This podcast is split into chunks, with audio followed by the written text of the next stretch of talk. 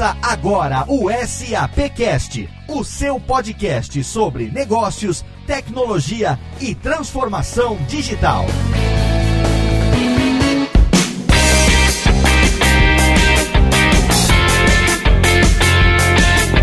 Olá, seja muito bem-vindo. Eu sou Léo Lopes e é com orgulho que recebo você para mais um episódio do SAPcast, o podcast da SAP Brasil que você já está ouvindo aí há três meses. Olha que legal, a gente está trazendo aqui o episódio de número 7, sempre com temas muito relevantes, falando de inovação, falando de tecnologia, falando também de comportamento, por que não? E hoje nós temos um tema que é muito presente na vida de todos nós, afinal de contas, mais do que nunca a gente vive num mundo totalmente novo, né? Numa economia economia totalmente nova. A gente tem maneiras novas de lidar com as outras pessoas e, obviamente, a gente também tem novas maneiras de lidar com o trabalho. A gente está cada vez mais conectado, nós estamos, nós poderíamos dizer, de hiperconectados. A gente tem smartphones, a gente tem internet acessível a qualquer momento, aplicativos, e-mail, comunicadores, WhatsApp, Skype, enfim, a gente tem um verdadeiro bombardeio de informação a qualquer momento do dia e da noite. Isso faz com que a gente seja capaz de nos comunicar a qualquer hora e em qualquer lugar. E há muito tempo o trabalho já não se limita mais ao escritório das empresas. A gente trabalha não só no escritório, como também em casa. A gente trabalha no táxi, na rua, a gente trabalha utilizando os nossos dispositivos móveis, operando um modelo sempre ligado, chamado de Always On, que pode fazer com que a gente às vezes se sinta super empoderado, mas também de vez em quando com uma sobrecarga de informações. E para falar sobre a força de trabalho do futuro, o time do SAP Cast convidou hoje hoje aqui uma equipe de especialistas e para apresentá-los eu convido primeiro o meu amigo de todos os programas até agora, Rodrigo Murad. Estamos aqui em mais uma edição do SAPcast. Tudo bom, Rodrigo? Oi, Léo, tudo bom com você? Tudo jóia. Que tema relevante para nossa realidade, hein, Rodrigo? Sim, é um tema relevante, super importante para todo mundo. Acho que aqui no meu dia a dia a gente passa bastante disso e acho que todo ouvinte que escutar e acompanhar o programa de hoje vai se encaixar e vai se ver nessa realidade. Com certeza certeza. Temos também ele que se enquadra nesse perfil, ele que também é um cara que tá aí sempre ligado, a gente se fala praticamente a qualquer momento sobre o SAPcast através dos nossos dispositivos móveis. Mais uma vez, ele que no programa passado nos deixou, mas agora está de volta. Max Cunha, tudo bem, Max? Oi, Léo, como vai? Tudo bem? Tudo ótimo. E você também, eu sei que assim como eu, tá ligado praticamente 24 horas por dia, não, porque pelo menos dormindo, apesar do Wi-Fi tá ligado, a gente deixa no VibraCall, né? É verdade, Léo, você tem toda a razão. E o programa de hoje tem um tema super super interessante. Quem está no mercado de trabalho tem que estar atento e por dentro de tudo que a gente vai conversar aqui hoje. E os convidados que vocês chamaram hoje vão poder acrescentar muito, afinal de contas, eles lidam com isso no dia a dia. Você pode apresentar os nossos convidados para o ouvinte do SAPcast, Max, por favor? Temos três convidados super renomados aqui hoje, Léo. Tô bem contente, assim como o Rodrigo também tá. Eu vou começar apresentando e convidando aqui para dar um oi para nós o Carlos Piazza, que é consultor e professor. Ele é especializado no tema transformação digital e também no tema economia compartilhada. Carlos, tudo bem por aí? Tudo na paz, como é que estão vocês? Estou aqui muito feliz de estar aqui com vocês para discutir um assunto tão premente, né? É, mas eu não sei também se já não é mais trabalho, se é só diversão. Porque quando a gente está absolutamente apaixonado pelo que faz, o trabalho vira completamente um, um lazer para a gente, vira uma coisa muito prazerosa. Então, mais uma vez, muito prazer em estar com vocês, junto para discutir esse tema que é bastante urgente também. E por falar no tema de hoje, o Carlos, só para pontuar o nosso ouvinte, você está gravando exatamente de onde nesse momento? Bom, eu tô no meio da rua, através de um tablet, feliz da vida aqui, meio trabalho, meio me divertindo com vocês e com um monte de cliente me chamando aqui. Então, em qualquer lugar, eu tô trabalhando, não tenho muito esse problema. Obrigado, Carlos. É um prazer e a gente conhece bem você, a gente sabe que mobilidade faz parte do seu dia a dia. E agora, continuando, temos mais dois executivos aqui que nos deram a honra da presença, conseguiram separar um tempinho aí de suas agendas que são bem ocupadas e importantes. O próximo que eu chamo é o Marcelo Carvalho, ele é diretor de RH aqui na SAP Brasil. Marcelo, seja muito bem-vindo. Obrigado, Max, e obrigado aí a todos que estão participando. Também é um prazer estar aqui e poder compartilhar um pouco dos desafios que nós de RH temos, tanto para os nossos próprios colaboradores da SAP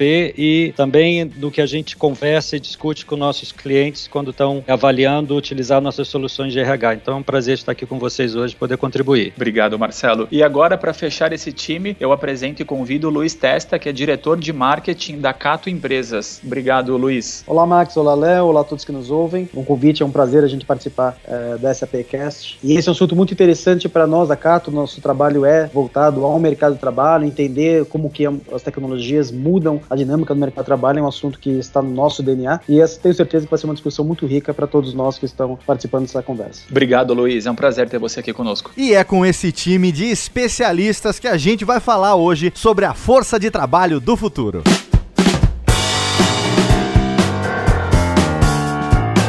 Mas antes de entrar no tema, já é tradição darmos aqui os recados da SAP para o nosso ouvinte. Rodrigo Murad sempre me ajudando nessa tarefa prazerosa. Rodrigo, quais são os recados de hoje? Vamos lá, Léo. Sempre temos os nossos recados, né? Como nos últimos programas, o código do SAP Game continua disponível. Lembrando, www.gamesap.com.br. Acessou, digitou o código SAPcast no game e a pessoa já vai ganhar 100 pontos. Lembrando que o SAP Game é a plataforma de gamification da SAP, com diversas atividades, diversos quizzes, diversos desafios que as pessoas vão participar, acumular pontos e depois os benefícios estão disponíveis para serem resgatados dentro da plataforma. Além disso, Léo, também queria reforçar mais uma vez as redes oficiais da SAP, com a fanpage SAP Brasil, o Twitter, arroba SAP Brasil, e o Instagram, SAP Latinoamérica, além do nosso site www.sap.com.br.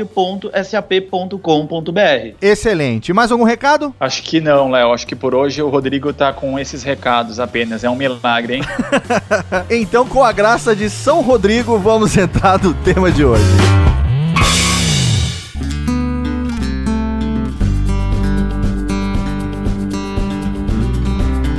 Força de trabalho do futuro, como disse na abertura do programa, todo mundo cada vez mais conectado. O escritório já não é o único local de trabalho. A gente tem acesso às informações a todos os momentos através de gadgets, ferramentas de mobilidade, conexões que ainda não têm uma qualidade muito boa, mas estão aí melhorando cada vez mais. E a realidade é que as pessoas têm uma sobrecarga de informação que tanto deixa a gente conectado, como também às vezes pode atrapalhar. E eu queria puxar puxar nesse momento as opiniões dos nossos convidados a respeito dessa nova realidade que a gente vive com relação à conexão, trabalho e mobilidade. O que nós podemos notar, Léo, é que isso não é uma coisa muito nova como a gente imagina que seja. Desde a década de 90, a gente vê que o processo de convergência digital faz com que a gente, aos poucos, a gente vem tomando as mídias para que a gente possa se pronunciar num primeiro momento. Seria fatal que, quando isso tudo entrasse no ambiente de trabalho, a gente tivesse um ambiente completamente dispar do que a gente sempre teve. Porque a gente estava sentado no nosso local de trabalho, a gente estava sempre esperando alguma coisa, uma demanda, uma tarefa, mas sempre muito plantado num lugar, como se a gente tivesse sempre uma latitude, uma longitude, né? E essa convergência digital faz uma coisa muito incrível com a gente, que a gente passa a ter dois ambientes, que são dois nomes muito difíceis, que é o cibridismo e a ubiquidade, porque o cibridismo é, vem da palavra cyber híbrido, que a gente passa a estar online e offline o tempo inteiro. Só que com o aumento da mobilidade, a gente fica cada vez mais híbrido. Isso faz com que a gente possa transitar com muito mais velocidade e possa conectar muitas outras mídias diferentes que podem ajudar o nosso trabalho. E com isso a gente passa a ganhar essa outra característica quase de super-homem ou de super-mulheres, que é a questão da ubiquidade. Ubiquidade o que, que é? Como eu tivesse a capacidade de poder estar em todos os lugares ao mesmo tempo. Então esses dois efeitos fazem com que a gente descolhe da cadeira do escritório e passe a transitar em qualquer movimento online e offline. Apesar de eu estar na rua, eu tenho meu momento híbrido, porque eu estou sendo híbrido com essa sala de bate-papo, falando sobre a questão do trabalho dentro do SAPcast, mas eu também, de alguma maneira, quando eu deixo de falar com você, eu estou ubíquo também, porque eu passo a conectar gente do mundo inteiro do lugar onde eu estou. Então, esse conceito do always on é uma coisa que vem muito em cima disso, é, e isso vem desde os anos 90 pela convergência digital. Não sabemos aonde vai parar isso, a gente só sabe que isso vai avançar e muito muito. Isso é inevitável, isso não é novo, a gente sabe que a tendência é que isso aumente cada vez mais. E o gostaria de saber, na opinião de vocês, o quanto isso é benéfico e o quanto isso é, não diria prejudicial, mas o quanto que isso demanda também, principalmente das empresas que lidam com as pessoas que estão vivendo essas duas realidades, como é que as empresas têm que se adaptar dentro desse novo perfil, né, das pessoas estarem conectadas, quer dizer, conciliando trabalho com essas situações situações? É, sem dúvida, esse mundo de pessoas conectadas, de clientes conectados, e funcionários conectados, acabam representando uma, um grande desafio para as empresas. E isso representa um grande desafio do ponto de vista de cultura das empresas. Por exemplo, à medida que temos todos os clientes exigindo uma resposta numa área de suporte de uma empresa em 24 horas, à medida que ele está sempre nas redes sociais falando sobre sua experiência com o nosso produto, sua experiência com os nossos serviços, demandando informações, as empresas precisam estar preparadas para atender essa demanda no momento que o cliente está conectado.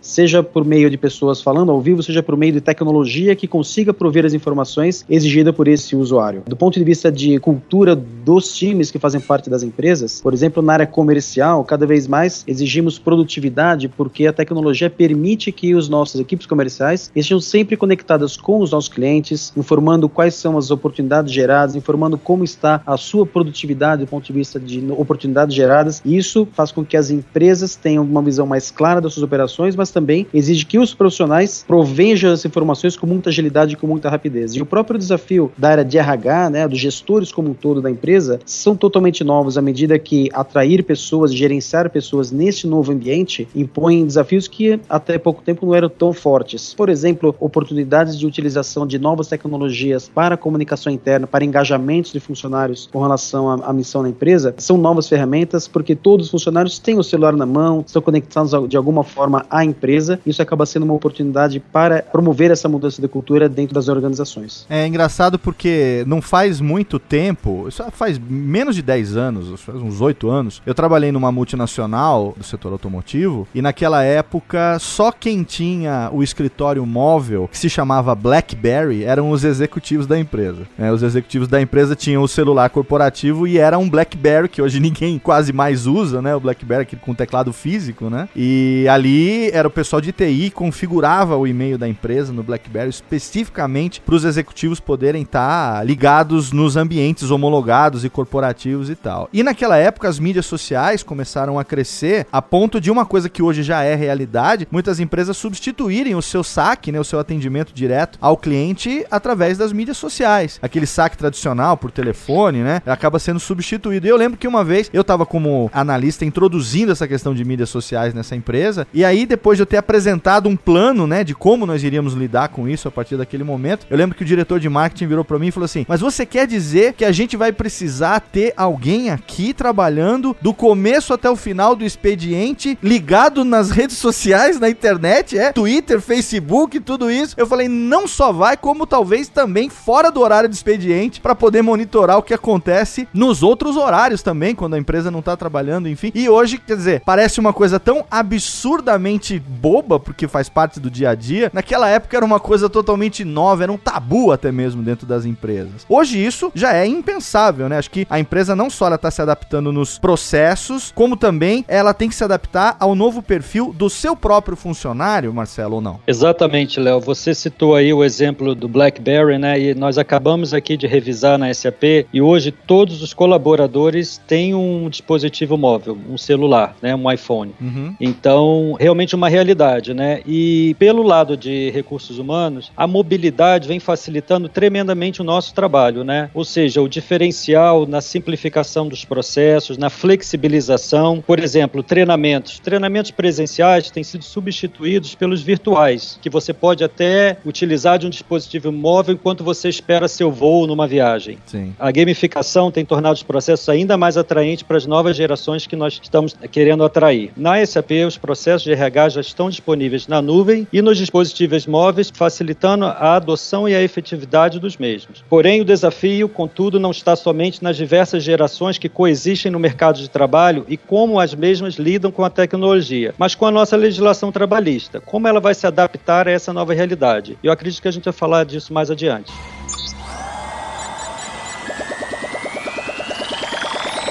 Ô Luiz, eu queria direcionar uma pergunta para você, porque até um tempo atrás a gente tinha um grande diferencial no currículo dos profissionais, que era ele ter um segundo até um terceiro idioma. Eu sou uh, velho o suficiente para ter estudado inglês numa escolinha de inglês quando eu era criança, coisa que hoje em dia já ninguém faz mais e na hora de você preencher um currículo, né, você colocar que você tinha o diploma de inglês avançado e aquilo, né, tentar fazer com que aquilo saltasse ali aos olhos do de um eventual recrutador que se interessasse pelo fato de eu ter um inglês avançado. Hoje em dia, falar inglês se tornou algo óbvio. A pessoa, ela simplesmente ou ela fala inglês ou ela fala inglês. Caso contrário, não tem lugar praticamente mais para ela no mercado de trabalho. Isso está começando a acontecer também com os meios digitais, com os gadgets e com toda essa questão da pessoa estar conectada ou a gente ainda está longe dessa fase, Luiz? Sim, a mecânica no mercado de trabalho já mudou muito em virtude da chegada de novas tecnologias e principalmente porque essas tecnologias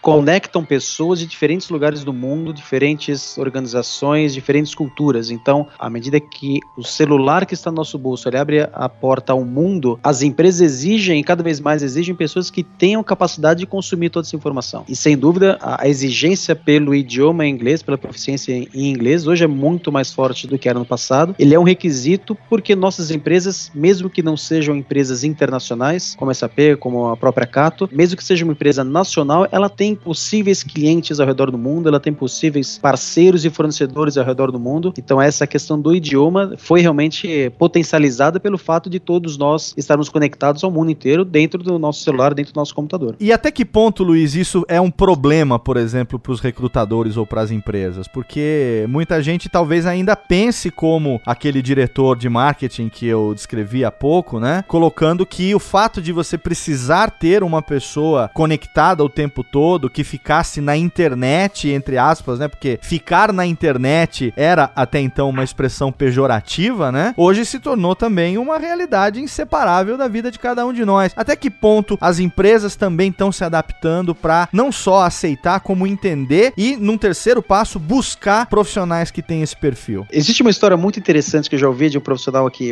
é referência nessa questão de redes sociais, que ele foi a pessoa que desenvolveu toda a parte de atendimento em redes sociais, a Tecnisa. E ele foi contratado para gerenciar as redes sociais, ele acessava, passava o dia inteiro, né, acompanhando a marca nas redes sociais. Passado um mês, dois meses, um gestor chegou para o chefe desse profissional, chamando aquele profissional de vagabundo. Mas como assim? Você acabou de contratar um vagabundo? Mas como assim um vagabundo? Não, mas é um vagabundo, que ele, toda vez que eu passo atrás dele, ele tá o dia inteiro só no Facebook e no Orkut. Só pelo fato de falar do Orkut, dá pra ter uma ideia que essa história já é um pouco antiga, Sim. mas é, dá pra ter uma noção de quanto que mudou a própria cultura das empresas. Nós precisamos cada vez mais desses, entre aspas, vagabundos nossas empresas e a atração desses profissionais é completamente diferente. Muitos desses profissionais, eles querem, eles estão ansiosos por receber um convite para ficar 24 horas conectados, monitorando suas marcas, respondendo em nome da empresa. Eu, durante um bom tempo, tive também essa experiência de ficar 100% conectado, gerenciando 65 contas de Twitter. Era mais do que um trabalho, era um prazer. Eu adorava essa iniciativa e, sem dúvida, isso muda bastante a questão de cultura das empresas. As, as empresas têm que ser flexíveis o suficiente para receber esses profissionais, fornecer ferramentas e processos para que ele possa ficar conectado 24 horas por dia, dentro, como a Marcela também mencionou, da inflexibilidade da nossa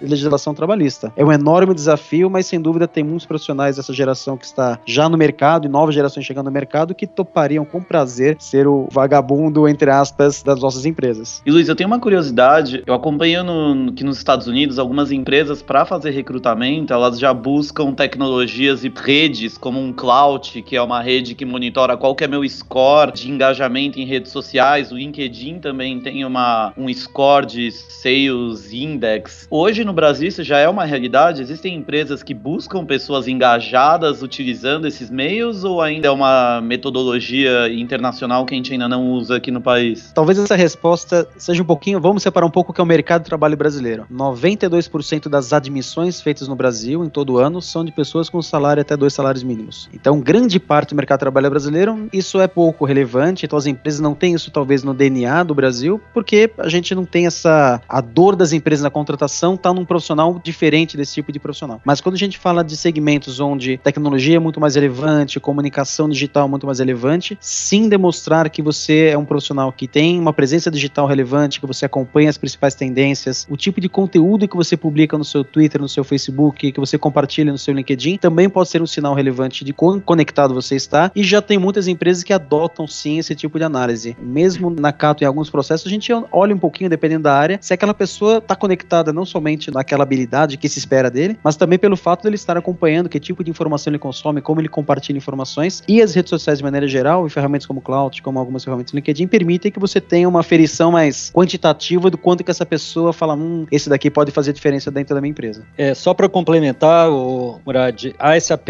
já utiliza bastante né, de redes sociais, LinkedIn. Fizemos agora uma parceria também com a Love Mondays. Temos também o Glassdoor, várias empresas que já estão provendo aí ferramentas onde os colaboradores podem olhar, né, avaliar a empresa antes mesmo de buscar uma oportunidade, né? As pessoas falam de sua remuneração, avaliam o seu CEO e, e por aí vai. Então, é uma transparência, né, que também é importante para que as pessoas tomem uma decisão mais assertiva na busca pela empresa que quer trabalhar. E a SAP também se vale dessas plataformas para buscar um profissional mais alinhado com o perfil que a gente planeja contratar, um perfil de talento com esse viés de tecnologia também. E complementando um pouquinho ainda mais isso que o Rodrigo falou e o Luiz e o Marcelo já abordaram, eu aqui na SAP, não sei se o ouvinte sabe, a gente tem aqui alguns embaixadores do que a gente chama de social selling. E dentro dessa prática, que é uma prática recente, um dos pilares é a professional brand. E eu tenho dúvidas do quanto que essa nova geração de trabalho, essa nova força de trabalho que está chegando às empresas, conhece sobre a importância dessa marca pessoal que você começa a construir desde cedo nas redes sociais. Isso é um ponto crítico. A gente vê aí jovens de 15, 16 anos que fazem muitas bobeiras na internet e pouco do que você faz lá você consegue apagar. E como eles já falaram, se as empresas estão olhando para isso na hora de buscar um profissional, na hora de buscar um talento, é um tema que todo mundo que está ouvindo deve saber um pouco mais e saber como construir essa marca profissional, a professional brand, dentro das redes sociais. Qualquer coisa que você faz lá, você está formando a sua marca, você está colocando seus valores, suas atitudes e passando credibilidade ou não de acordo com aquilo que você está fazendo. Então é um tema bem interessante para a gente discutir também. Pois é, eu vou falar da experiência SAP, né? Por exemplo, nós aqui não monitoramos a rede social dos funcionários, porém nós sugerimos e compartilhamos informações da empresa e pedimos que eles repliquem essas informações em suas redes sociais. Então, obviamente, nós temos acesso a elas e sempre estamos olhando, monitorando, porém nós não temos nenhuma medida restritiva do que eles devem ou não fazer com suas redes. Porém, já sei casos de empresas que, antes de tomar qualquer decisão de contratação, investigam a vida pessoal e esse branding que o candidato em potencial tem. Isso a SAP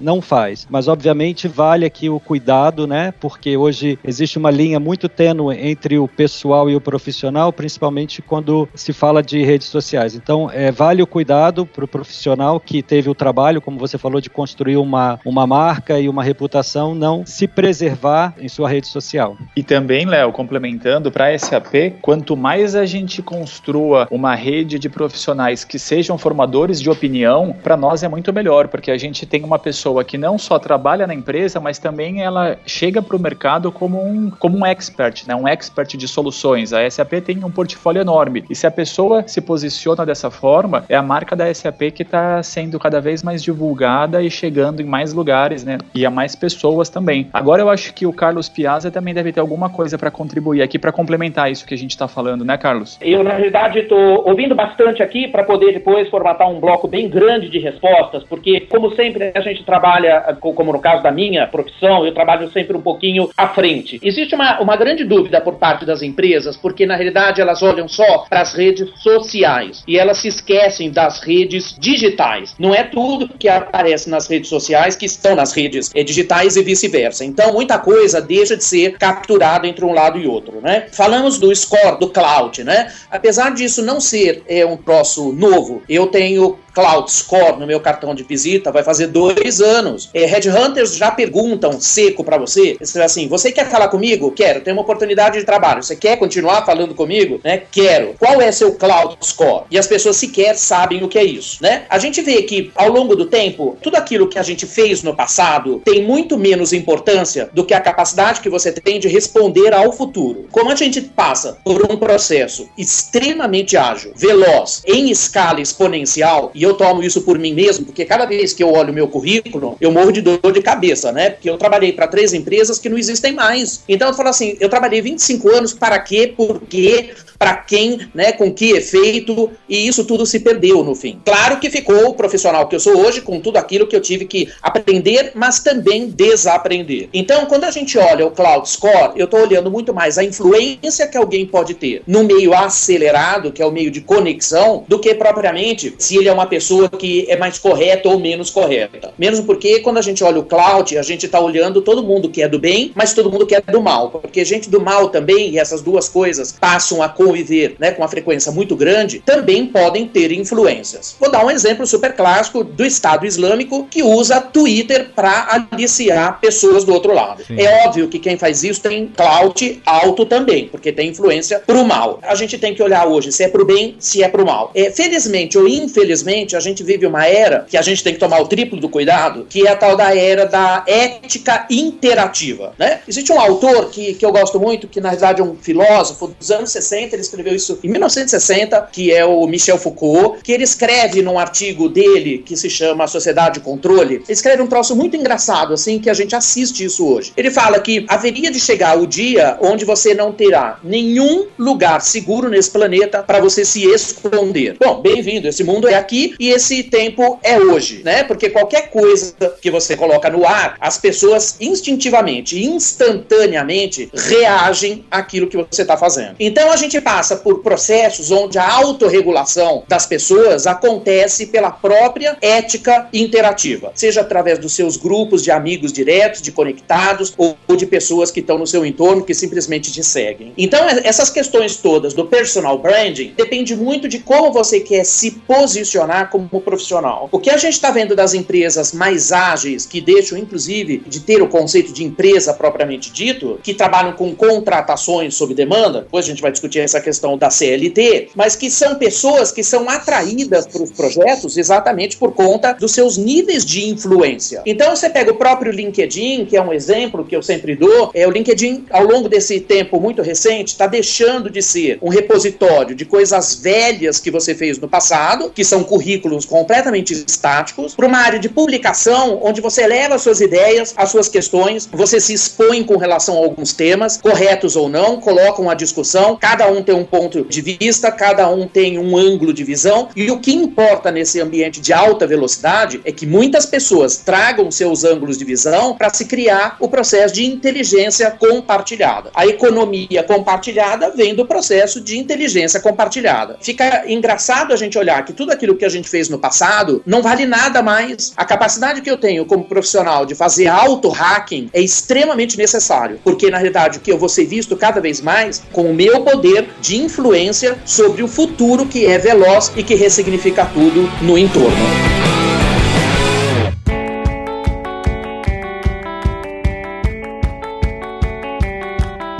Muito bem, e além de tudo que a gente já falou até agora, tem uma outra questão que eu acho que é muito presente no dia a dia das pessoas como nós também, todo mundo, né, que tá ligado, que tá conectado. A gente vê que essa tecnologia que tá presente na vida da gente a todos os instantes, ela coloca a gente num mundo aonde todas as coisas ficam mais evidentes, aonde tudo é muito mais transparente. Cada vez mais as práticas do trabalho, né, estratégia de compensação e até gestão de performance das empresas empresas, elas são colocadas em xeque e ao mesmo tempo preconceitos, injustiças, não só por parte de empresas como também pessoais, né, de cada um, são cada vez menos tolerados e isso faz com que a gente veja uma grande preocupação com relação à diversidade, com relação à inclusão nas empresas, né? Isso tudo deixou de ser um tema de compliance, agora faz parte da estratégia de negócios alinhados com essa coisa da tendência da tecnologia. Eu gostaria de puxar um pouco o comentário dos nossos convidados convidados a respeito desse tema. A questão que a gente fala da diversidade, as empresas adotam nessa questão da inclusão como se alguém tivesse sendo excluído, né? Se, existe, se existisse uma, uma pressão por ser excluída. A questão é, quando a gente trabalha com alta aceleração digital, a gente pode compreender bastante bem a importância da diversidade, é justamente porque ela é completamente diferente daquilo que as empresas normalmente adotam como modelo de diversidade. As empresas fazem três coisas que elas acham o máximo que uma delas, que que é, é, reconhecimento de cota de negros, porque é lei, cota de deficientes físicos, porque é lei, e algumas adotam é, alguma tolerância com relação a reconhecer relacionamentos homoafetivos. Quando a gente olha o ambiente digital versus a aceleração digital versus o pensamento compartilhado, a diversidade vem muito mais no ambiente de você conseguir buscar opiniões completamente diferentes de quem passa por determinados tipos de vida diferente, porque a gente sabe que pessoas diferentes, que nasceram de lugares diferentes, de pais diferentes, com culturas diferentes, que tiveram educações diferentes, têm percepção de mundo completamente diferente. Então, quando a gente fala do diverso, a gente tem que entender que o diverso somos todos nós. Porque quando a gente senta agora para fazer um processo é de crowdsourcing, que é buscar informações dentro das redes ou fora delas, é, estando no meio off ou no meio on, o que a gente está buscando são angulações de percepções com relação ao processo acelerado de mundo. Isso nada tem a ver com esse mundo inicial que a gente olha, de que as empresas se voltam para essa questão da diversidade nesses três pontos que eu citei. Então, a transparência vem, inclusive isso tem parte desse conteúdo que está no mundo formal da sustentabilidade, que é o engajamento estruturado de stakeholders, que inclusive tem uma norma de accountability, que é o AA1000, é onde a gente faz uma série de matrizes para aportar percepções. A diferença que a gente tem entre um lado e outro são empresas que são muito mais entrópicas de enxergar o seu lucro e não as pessoas que estão conectadas no seu entorno, ou das empresas que a gente diz que se volta um pouquinho mais para sustentabilidade empresarial, é de que ela tenha a percepção de que ela trabalha para as pessoas que estão no entorno, não para elas. O que muda entre uma e outra é que nas empresas mais entrópicas, o seu cliente direto, vou chamar assim, são seus acionistas. Quando nas empresas que se voltam para sustentabilidade, os seus clientes diretos são os seus stakeholders. O que acontece é que quando a gente tem uma alta aceleração, nós passamos a ter stakeholders completamente hiperconectados, eles são hiperdemandantes e completamente independentes. Então, o que, que ele vê em você? Ele vê o seu nível de transparência, ele vê o seu nível de comprometimento e ele passa a medir você pela sua capacidade que você deveria ter de olhá-los como seus principais clientes. Como o processo é muito ágil, como o processo aumenta o seu nível de obsolescência como empresa, com uma velocidade estonteante, a gente tem que se voltar para as matrizes de conhecimento do que vem como produtos dessa diversidade. E isso não tem nada a ver com elementos externos corporais ou geracionais. Pouco importa se alguém tem cabelo vermelho, se alguém tem um ferro espetado ou com quem se deita, isso não importa no fim, porque na realidade o que, que a gente está buscando é de um cadeirante, por exemplo, como é a visão de mundo completamente limitada por ele não ter um movimento. Então é muito menos importante a cadeira de roda e é muito mais importante o que ele pensa através da sua própria limitação, tá? Então é isso que fica assim um pouquinho turvo quando a gente também entra nesses processos. Quanto mais ágil for o processo da aceleração digital, mais a gente vai depender da inteligência compartilhada que vem da diversidade, onde nós temos que aportar aquilo tudo que é dispar, porque a gente tende a fugir disso. Uma palavra que as empresas adoram usar, que é o alinhamento. A gente tem que entender que não existe mais alinhamento, a gente só trabalha para desalinhar. Quanto mais desalinhado for, mais a gente aporta insumos para o nosso modelo, mais a gente começa a sobreviver no ambiente de alta aceleração. Então tem algumas coisas que ficam embocadas perante aquilo que a gente imagina que sejam esses assuntos. Mas eu sei que é provocativo e eu sei que não há é, conformidade com relação a isso nas empresas. Bom, Piazza, eu vou pegar aí o gancho no que você falou de cotas e realmente você tem toda a razão. Eu acho que na SAP nós não estamos preocupados em compartilhar ou pôr as pessoas num, em quadradinhos, né, em, em cotas, mas sim criar um ambiente inclusivo onde as pessoas e as diferenças sejam respeitadas. Mas o que é inclusão e um ambiente de diversidade? A preocupação das empresas hoje seria criar condições para que cada indivíduo, seja ele pertencente a que classe, a que gênero, a que grupo seja, que ele possa desenvolver e aportar o melhor das suas habilidades, independente de qualquer dessas classificações de diversidade. Então, por exemplo, nós somos líderes, como empresa de tecnologia, líderes no programa de inclusão de autismo no trabalho. E veja bem, como é que seria se a gente não preparasse os nossos colaboradores para entender o que um funcionário né, com um espectro de autismo pode contribuir, e se a gente não tivesse feito estudos de quais áreas eles poderiam, a capacidade que eles trazem, poderiam aportar melhor valor, nós estaríamos aí criando um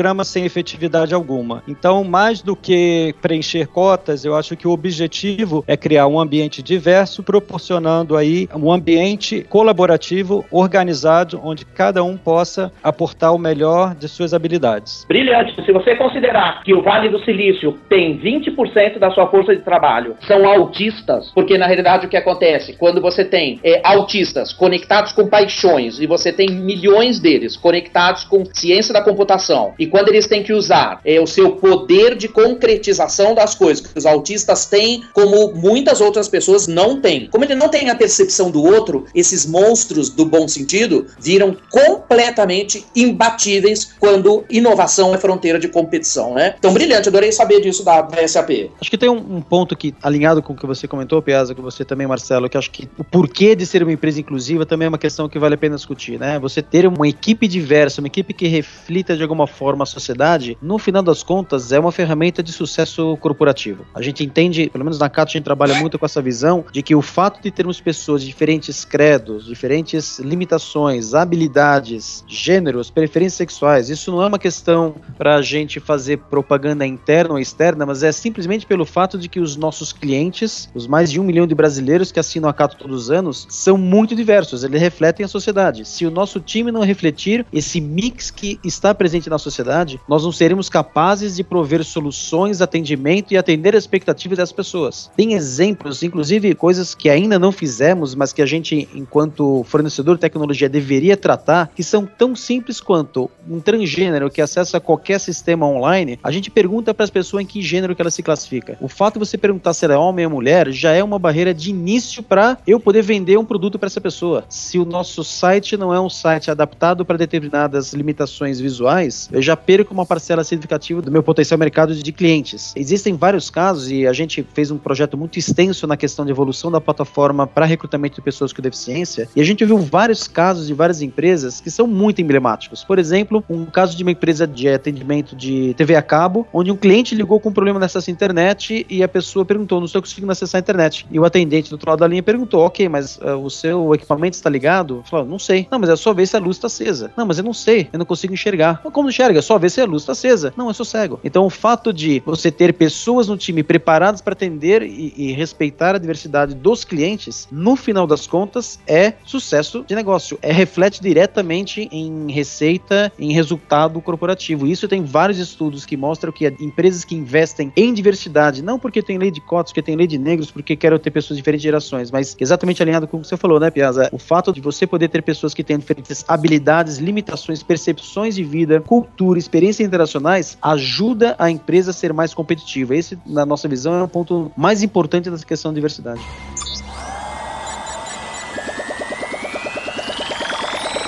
A gente está falando de transformação digital, mas tem uma questão que também é bastante falada hoje em dia, que está muito em pauta, que é a questão da simplificação, né? A transformação digital traz consigo também um mito de que tecnologia é complicada e na verdade não é, não deve ser assim. Como é que vocês enxergam a integração direta entre esses dois temas, hein? A transformação digital, Léo, ela é influenciada por diversas super tendências que o mercado tem visto, que são hiperconectividade, a computação em nuvem, os supercomputadores, segurança digital e um mundo mais inteligente, falando de impressoras 3D e diversas outras tecnologias. E tudo isso ajuda a tornar a comunicação e os processos bem mais simples, tanto para as pessoas, quanto para os funcionários, quanto para as companhias, e muito mais rápido também. Isso aproxima a todos, trazendo novas formas de comunicação, facilitando esse acesso. É um mundo em que tudo deveria se tornar mais simples, se bem utilizado. E nisso é importante a gente entender que as empresas cada vez mais precisam se adaptar a essas tecnologias. A força de trabalho também tem que se adaptar bastante a essas novas tendências para que elas não desapareçam. Os empregos não estão ficando mais escassos, as oportunidades não estão desaparecendo, as pessoas que precisam se adaptar a esses novos modelos e essas novas oportunidades que estão surgindo baseados nessas super tendências da transformação digital. Bom, se eu posso pegar o gancho que foi colocado, o problema é que as empresas, elas não conseguem se livrar da batida linear que elas elas têm. As empresas hoje elas sofrem de uma coisa bastante complicada, porque no processo de alta velocidade digital, as empresas ainda continuam, algumas delas, colocando ainda o seu padrão de empresa pré-internet. Que são as empresas pré-internet? Primeiro, elas são extremamente hierarquizadas, né? É um negócio impressionante, como sempre tem alguém para você jogar a culpa. Ela tem uma visão extremamente entrópica, muito raro consegue olhar um pouquinho para o lado de fora. Adoram discutir planejamento de 20 anos. Gente, se você pega a escala exponencial social que a gente está seguindo, se não vai ter planejamento para um ano, quiçá fazer planejamento de 20 anos. Elas adoram tentar prever o futuro para saber como elas seriam nesse futuro. O problema é que o futuro vai fazer com que elas eventualmente sejam pulverizadas por causa da velocidade e por causa da perda do significado que elas têm. As pessoas continuam falando de plano de carreira, a gente está falando de empoderamento, a gente está falando que a profissão do futuro é ser empreendedor, esteja colegados ou não nas empresas, é, numa outra forma de conexão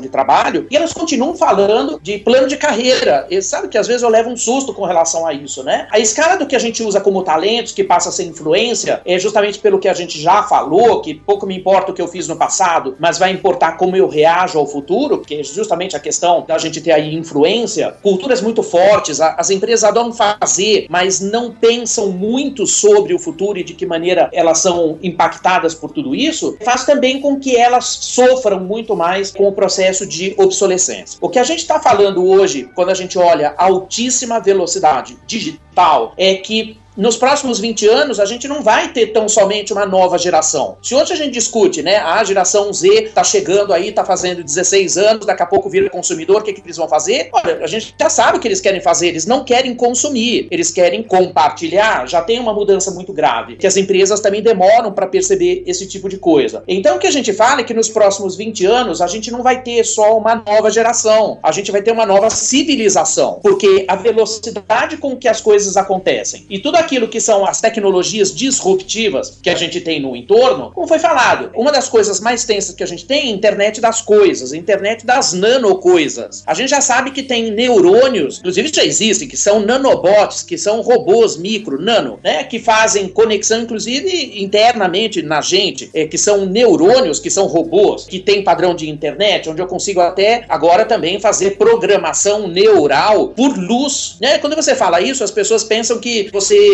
cheirou alguma coisa não tão lícita, né? Como eu gosto de brincar, que o povo me fala assim: você cheirou o quê? Não, não cheirei nada. É exatamente o que você não consegue ver. Capitalismo consciente, quando a gente tem economia compartilhada, que é tudo isso que a gente falou, é da utilização de ativos arrendados, que é uma nova maneira de se conectar, que as empresas não olham. Inteligência artificial, muito mais perto da gente do que a gente imagina. Algoritmos, robótica, as learning machines, impressoras 3D, impressoras 4D, tudo aquilo que a gente vê no entorno de maker economy por causa da presença dos prosumers. Né? A gente tem todo o processo aí que a gente vai viver das smart cities, do smart grid, é, do Li-Fi ocupando o lugar do Wi-Fi. Quer dizer, um cenário de transformação é muito tenso quando a gente tem esse tipo de coisa. Quando as empresas perdem esse pano de fundo, elas deixam também de olhar que as pessoas vão ter a grande chance de fazer uma coisa que elas nunca tiveram a chance de fazer até então, que é viver. Então, ao mesmo tempo que você vai ter muitos outros processos, que são processos repetitivos, que as tecnologias vão substituir as pessoas, elas não conseguem entender que elas vão finalmente poder viver. E aí acontece aquilo que a gente chama da síndrome do canvas branco, como aquele domingo que você tem o dia inteiro para fazer o que você quiser e você não sai de casa porque você não consegue dar significado para aquilo. Vai acontecer com a vida da gente. O que a gente está vendo que vai ficar tão simples no futuro muito próximo, e quem diz isso é o Ray Kurzweil, que é o vice-presidente de inovação do Google, da Singularity University University, que inclusive tem outras questões tensas que estão no entorno, porque a gente vai viver aquilo que a gente nunca conseguiu viver, que é a vida da gente, só que a gente transformou tudo aquilo que era o viver no trabalhar. Quando a gente fala no equilíbrio, a tecnologia é um ponto agudo nisso, porque ao mesmo tempo eu sempre trabalhei com pouca tecnologia, quando eu tenho muita tecnologia, eu não preciso trabalhar tanto. A pergunta tensa então o que, que é? O que, que eu vou fazer com esse monte de tempo livre? Porque as coisas ficaram tão simples que a tecnologia resolve para mim. Eu chamo atenção para esse ato que está se formando porque as pessoas vão começar a ter tempo e elas não vão saber o que fazer com ele. Quando você fala de planejamento de longo prazo, 20 anos, eu concordo em parte. Obviamente, eu estava olhando um artigo recente e constatou-se que mais de 80% das Fortune 500 companies desapareceram da lista entre 95 e 2015. Ou elas quebraram, ou foram incorporadas por outras, ou nem constam mais da lista. Robusta, já caíram aí do ranking das 500 maiores. Porém, observamos também que a, a média de vida das empresas da Forbes também diminuiu de 75 para 15 anos. Então eu concordo com você, talvez um planejamento de longo prazo seja um excesso, um exagero, mas a, a realidade digital, da transformação digital não pode ser descartada. Então a gente sabe que as empresas que não se prepararem, elas também vão desaparecer. Hoje, de acordo com o World Economic Forum, 5 bilhões de postos de trabalho desaparecerão, né, substituído aí por inteligência artificial, robótica, internet das coisas, nanotecnologia, impressão 3D, tudo isso que você mencionou, né, na produção das coisas. Então, como as empresas hoje se preparam, né, para essa nova realidade? Isso tem que ser levado em consideração e eu acho que a, a transformação digital não pode deixar de estar na pauta de um planejamento ainda que de médio prazo. Concorda? Mais ou menos. Eu vou te dar um efeito rebote aqui, pelo seguinte. Na realidade, essa frase aí, que é o bottom line daquele estudo que veio da Babson, né? Ela continua estimando que 40% das empresas que estão listadas na Fortune 500 desaparecerão em 10 anos por falta de adaptabilidade, tá? É o que está tenso aí é a capacidade que as empresas têm de se adaptar a esse ambiente, que maneira elas criam valor nesse ambiente onde tudo muda o tempo inteiro. Existe aí uma questão bastante tensa com relação ao processo de obsolescência delas, porque na realidade as tecnologias estão ressignificando as empresas com uma potência muito, muito, muito grande. É o salto que elas têm que dar é enorme. Quando você repete o teu padrão linear para os próximos 10 anos, para os próximos 15 anos, isso pode ser que você nem exista mais e você está projetando um troço que você gostaria de ser. Então, o próprio Fórum Econômico colocou a quarta revolução, ah, é, é absolutamente premente. Inclusive, a quarta revolução industrial, que se chame atenção para isso, que as empresas sequer sabem que isso existe, é pensar que quando o Fórum publica a quarta revolução industrial, ela está colocando no cenário econômico mundial. Quando as empresas ainda pensam né, que isso é tendência, quando elas tiverem que dar premissas nos seus planejamentos estratégicos, porque isso virou cenário, elas sequer sabem que a quarta revolução existe. Então, esse jeito linear das empresas serem é que também vão matar essas empresas de uma maneira muito rápida. O que tem que fazer é fazer um processo que não é planejamento, mas é ter a coragem e a percepção de fazer growth hacking, que é você poder hackear todo o seu processo passado e você pensar o futuro. Existe um, um autor que eu gosto muito, que as empresas não gostam muito de pensar é, no futuro, mas ele é o, é o Buckminster Fuller, que é um autor que eu adoro, né? Que ele fala assim: você fica gastando tempo tentando ressignificar as coisas velhas, fazendo um depara na sua cabeça, né? Eu fazia assim, agora vou fazer assim. Fazia assim, agora vou fazer assado. Quando na realidade o que ele coloca é que você tem que pegar o seu modelo atual e você mesmo torná-lo obsoleto. As pessoas que conseguem fazer isso têm capacidade de fazer auto-hacking. Mas assim, super recomendo é que as empresas corram para fazer o tal do processo do growth hacking, que elas se tornem obsoletas naquilo tudo que elas fizeram no passado e que estimulem seus funcionários a romper com isso para fazer com que eles sejam pessoas que tenham capacidade, mais do que capacidade, coragem de fazer o auto-hacking. Se não fizer isso, vai cair de novo na malha do linear e vão morrer no exponencial. Exatamente. Então acho que a gente está aí concluindo na mesma direção. Não, não se tratava o meu comentário desse crescimento linear, mas um crescimento disruptivo. Né? E aqui na SAP a gente sempre repete: o que nos fez ter sucesso até aqui não necessariamente nos vai fazer ter sucesso nos próximos 10, 20 anos. Então, de acordo, concordo e acho que a gente está aí pensando na mesma direção. Obrigado. Não, imagina, eu vou te dar mais um dropzinho, tá? Quando a gente fala isso é, nas empresas, até como recomendação, é impressionante como as empresas elas criam raízes até para justificar a não mudança. Esse processo é extremamente agudo, está reposicionando as empresas com uma rapidez tão grande, sequer as pessoas entendem que existe essa rapidez. E é isso que eu acho que torna tenso, né? Então acho que como a provocação vale bastante, eu volto de novo naquela questão. Se as empresas não entenderem, primeiro, não são mais as empresas que vendem, são as pessoas que compram. Ou elas enxergam um significado em você, ou elas buscam outro, né? Primeiro. Segundo, o Jack Welch falava uma frase que eu uso muito hoje, ele dizia isso em 80, não tem nada de novo, ele falava assim, quando a taxa de mudança fora das empresas é, supera a taxa de mudança interna, o seu fim está próximo. É exatamente isso. Né? Então, qual é a questão? Primeiro, perenidade. Segundo, para você ser perene, você precisa romper com o passado linear e assumir uma feição exponencial. Fácil dizer, difícil fazer.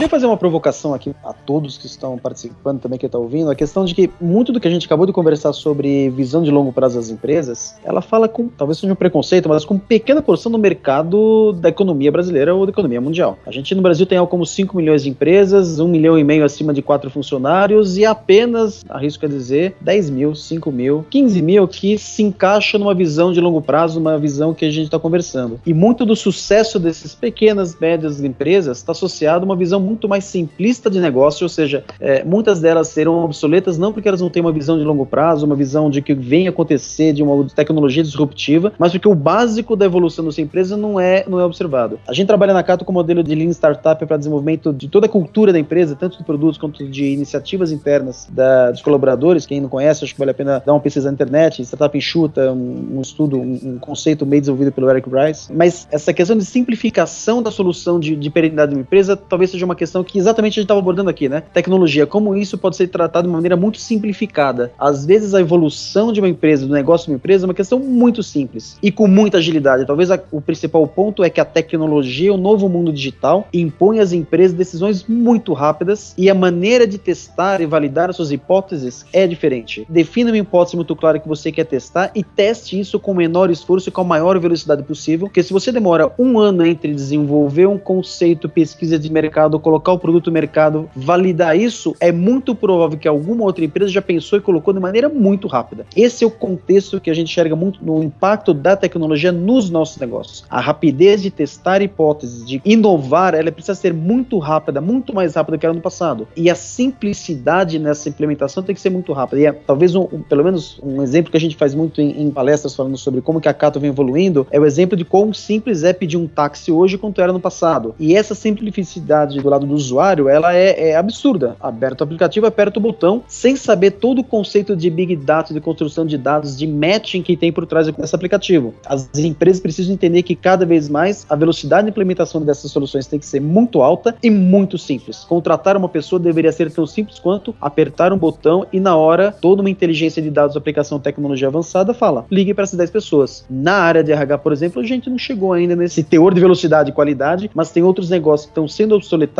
por exemplo, a questão de como que você chama hoje um táxi chama um carro para te levar de um lugar para outro. Em breve também, helicópteros, aviões e tudo mais que está sendo trazido pelo Uber. Tem uma outra questão também, que justamente a tecnologia aproxima coisas que às vezes a gente até duvida que ela possa fazer isso, né? Porque quanto maior for a aceleração digital, maior a demanda por valores. A gente sabe pelas pesquisas da área de RH que 80% das empresas ou mais, pelo que eu sei um pouquinho mais, contratam por currículo e demitem por comportamento. Aonde que está rompido isso? A questão de valores. A gente sabe que esses conteúdos são muito díspares e eles se aproximam e teoricamente eles não teriam nada a ver uma coisa com a outra quando você olha valores de um lado e a alta aceleração digital do outro. O problema é que quando a gente imagina que a gente vai ter altíssima aceleração digital, valores são inegociáveis. Então o que a gente vê é que se, se as empresas contratam por currículo e demitem por comportamento, fale uma coisa aí no meio que é o assessment de valores. Valores consonantes das pessoas trabalhando com os valores das corporações. Aí você começa a ter algum sentido. Como as empresas não fazem o assessment por valores, elas acabam atraindo pessoas que querem ter um emprego simplesmente para ter um salário e elas ficam então esperando o tal do papelzinho chegar no fim do mês. Pessoas que têm valores muito arraigados, que são coligadas por paixões, não olha o papel, não olha a remuneração. Ela vem no esteio da sua complementação do seu próprio significado. Então, isso também é uma questão que tem que ser olhada aí, porque o ambiente digital torna essa questão tensa também.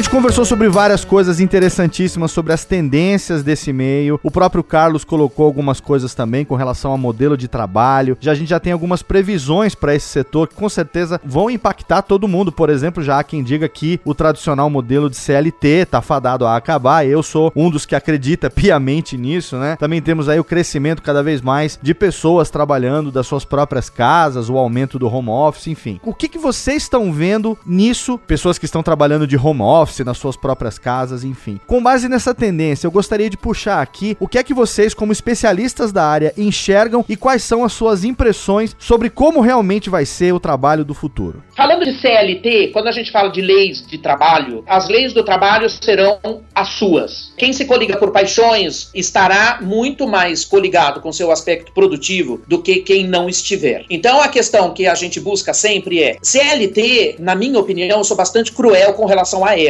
Eu acho que ela causa uma série de distorções nesse cenário que a gente está assistindo acontecer, porque na realidade no novo ambiente a gente tem que lembrar que as pessoas têm um volume de informações disponível nas mãos com uma facilidade muito grande. O volume de informações não é pequeno. O que acontece é que a gente, quando é coligado por paixão, e eu chamo de novo a atenção para a questão da paixão, é que quando eu sou realmente apaixonado por algo que eu gosto demais, eu me movo e aprendo muito mais rápido também. Então, o aspecto da competitividade vai ser de que maneira eu vou poder contribuir com as empresas de uma maneira geral, levando a minha visão de paixão sobre determinadas coisas. Acontece que as máquinas, tanto as learning machines, como todos os processos de inteligência artificial, os algoritmos, eles vão fazer uma série de trabalhos repetitivos que eu não vou precisar fazer. A ideia do simples o que que é? Como eu já falei, vamos ter tempo de viver e fazer as coisas que a gente gosta muito de fazer. Então, nós vamos ser no futuro muito próximo, já está acontecendo isso, já existem projetos japoneses que contratam pessoas no ambiente crowdsourcing, trabalhando juntos num ambiente coworking, sendo remuneradas por Bitcoin e para quê? Para poder atrair aquela diversidade que a gente falou, que a gente não consegue ter dentro de uma caixa chamada empresa. Então, eu imagino que para o futuro, e ele já está acontecendo assim em muitas frentes, como testes e como experiências já reais, é que as pessoas serão cada vez mais independentes, cada vez mais coligadas por paixões, fazendo tudo aquilo que elas adoram fazer, com tempo para viver, com tempo para estudar e com tempo para contribuir de uma maneira geral. O que a gente vai ver que circula um amálgama, né, entre essas coisas é exatamente a tecnologia que junta todas essas coisas. Então, de um lado, é uma coisa muito high-tech, do outro lado, um troço muito high-touch, que a gente vai poder viver tendo o máximo da tecnologia nas mãos. E eu espero chegar nesse dia. Como o Google fala, Google Ventures fala que a gente vai viver a partir de 2025.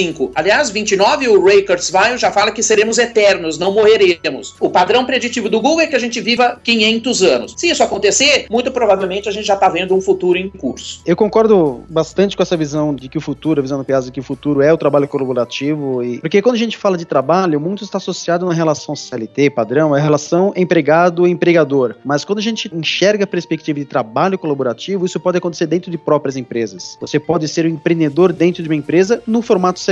Você pode ter um projeto paralelo, mesmo que você tenha um formato CLT. E essa relação, pelo menos na visão nossa de funcionar empresa, como ela é hoje, ela ainda permanecerá por muito tempo, de maneira, digamos assim, a grande parcela do mercado de trabalho brasileiro ainda será CLT por muito tempo. Aos poucos, isso na Europa acontece, já existem pelo menos nove formas de trabalho registradas no mercado de trabalho europeu. Aos poucos, alguns nichos adotam uma flexibilização dessas regras. A gente enxerga muito mais um processo de flexibilização das regras de trabalho que conhecemos hoje como formais, que é a CLT, que é mais forte no, no, no Brasil, do que um grande processo disruptivo de curto e médio prazo. O longo prazo é bem difícil de prever, e aí a gente pode voltar atrás daquela questão, né? O que acontecerá com nossas empresas no plano de 15 a 20 anos? É muito difícil prever o que acontecerá daqui a 20 anos com as nossas empresas, da mesma forma que é muito difícil prever como serão as relações de trabalho daqui a 20 anos. Mas esse processo de evolução é um processo ainda lento, mesmo em mercados ou em economias onde já existe uma flexibilização maior. É, então, a principal previsão para o futuro que a gente enxerga é que cada vez mais a tecnologia aproxima pessoas, aproxima as empresas e permite que esse trabalho, que a construção de valor para as economias seja feita de maneira muito mais colaborativa. Você consegue ter conhecimentos, consegue encontrar uma pessoa para solucionar um problema, para ajudá-lo na solução desse problema de maneira muito rápida, em qualquer lugar do mundo. E até o idioma deixa de ser uma barreira à medida que a própria tecnologia ajuda a traduzir a sua comunicação com as pessoas. Esse aspecto de colaboração global de conhecimento, eu acho que esse é o grande agente transformador da mecânica do mercado de trabalho como a gente encontra hoje. As empresas podem imaginar isso, as pessoas não. 67% da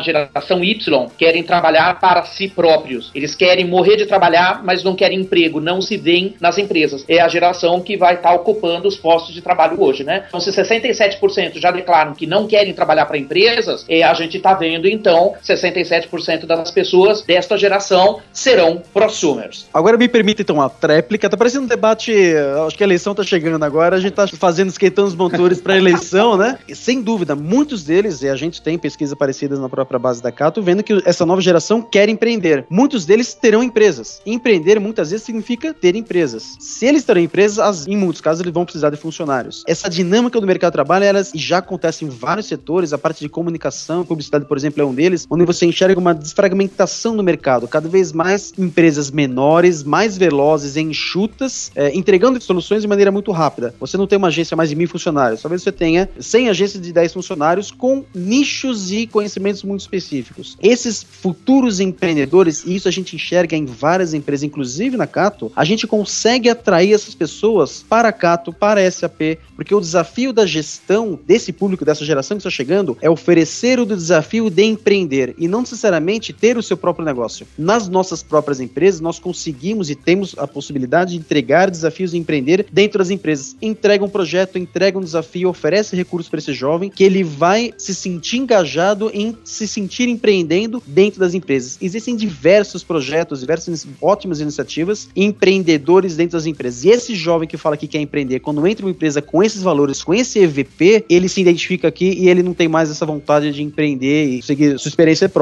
Até porque, eu sempre esqueço quem falou essa frase, fazer negócio no Brasil não é para principiantes, né? Então, mesmo que tenha o desejo de empreender, abrir um negócio no Brasil e gerenciar, eu já passei por essa experiência, tem vários casos na família, não é tão simples. Então, tem uma oportunidade para as empresas de atrair esses jovens com projetos de empreendedorismo dentro da sua própria empresa. Eu concordo com tudo que foi dito até agora, acho que a nossa legislação tem que se adaptar aí por trabalho no futuro. Concordo também na transparência, na guerra de talentos não terá barreiras nem fronteiras, as relações de trabalho serão menos formais. Então, para não ser repetitivo e, e, não voltar em o que todos já falaram, eu deixo aqui o, o meu conselho para os profissionais de hoje que estão entrando no mercado. Não foque na empresa, não foque no que você está fazendo hoje, na sua função. Foque no seu desenvolvimento, pois tudo que você está fazendo hoje pode desaparecer no futuro. O meu último comentário aqui vai muito nisso que o Marcelo acabou de dizer. Eu tenho até um dado que eu busquei que 65% das crianças que estão hoje estudando, elas vão trabalhar em funções que hoje não existem. É o que o Marcelo acabou de falar. A gente tem que garantir que os jovens se preparem e estejam preparados para esse futuro mercado de trabalho, porque eles não fazem ideia do que vai acontecer e do que vai estar disponível para eles lá na frente. E eu acredito que a SAP está fazendo isso, ela está próxima desse mercado jovem, está próxima das universidades, preparando e ajudando nesse aprendizado contínuo. É muita coisa vai acontecer nos próximos anos e existe muito espaço para inovação, isso é uma certeza. E acho que aqui a gente pode concluir que abraçar a transformação digital realmente é o caminho para as empresas, para o mercado e para os profissionais seguirem.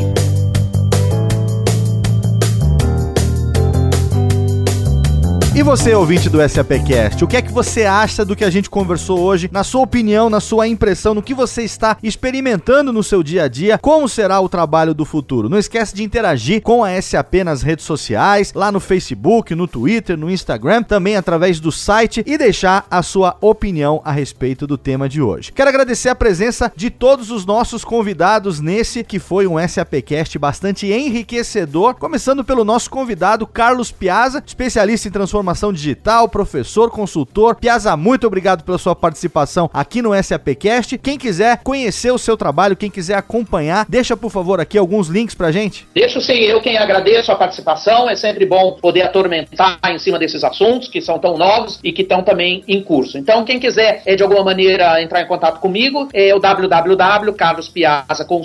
tudo junto.com.br. E lá também no nosso post tem o link pro LinkedIn do Carlos Piazza, caso você queira adicionar adicioná-lo lá no LinkedIn. Pode adicionar também, Carlos? Por favor, estou disponível a todos. Maravilha, muito obrigado. Também queremos agradecer a participação do diretor de marketing da Cato, Luiz Testa. Obrigado, Luiz. Eu que agradeço o convite, foi um prazer participar desse, dessa conversa muito enriquecedora, um tema bem interessante. Meu link também está disponível, o link do perfil do LinkedIn tá, vai estar publicado no post. Quem quiser trocar informações, continuar essa conversa também, será um prazer continuar esse papo utilizando as novas tecnologias para isso. Muito obrigado, Luiz. E tivemos também hoje a honra de receber o diretor de RH RH da SAP Brasil, Marcelo Carvalho. Marcelo, obrigado pela participação aqui no SAPcast. Obrigado pela facilitação aí, obrigado a todos também que contribuíram. Também estou disponível nas redes sociais, LinkedIn, Facebook, fiquem à vontade aí de conectar. Um abraço. A nossa equipe do SAPcast também, mais uma vez, muito obrigado, Rodrigo Murad. Mais um grande programa, espero que todo ouvinte goste, com certeza eles vão adorar o conteúdo de hoje com esses super convidados que a gente teve. E minhas redes sociais estão disponíveis e todo ouvinte pode me encontrar nas principais redes sociais como Rodrigo Murad. Obrigado, Rodrigo. Também agradecer a presença do nosso querido amigo Maximiliano Cunha. Obrigado, Max. Obrigado você, Léo. Obrigado a todos os convidados que vieram participar com a gente hoje. E para quem quiser bater papo, meu contato é Maximiliano Cunha ou Max Cunha nas principais redes sociais. Eu já sigo o Max lá e fica a dica: seguir o Max nas redes sociais é garantia de excelentes conteúdos todos os dias ali. Eu sigo e recomendo, viu, Max?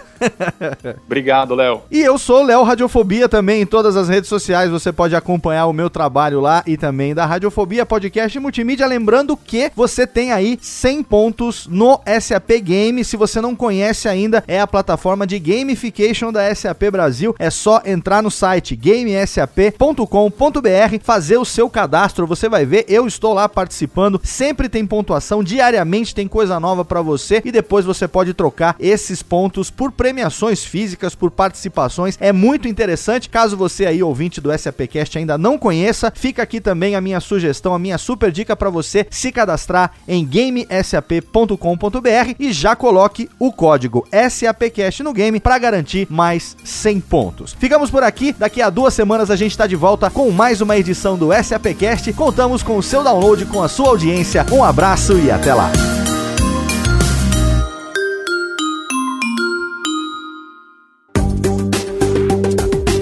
Para mais conteúdo SAP, acesse sap.com.br.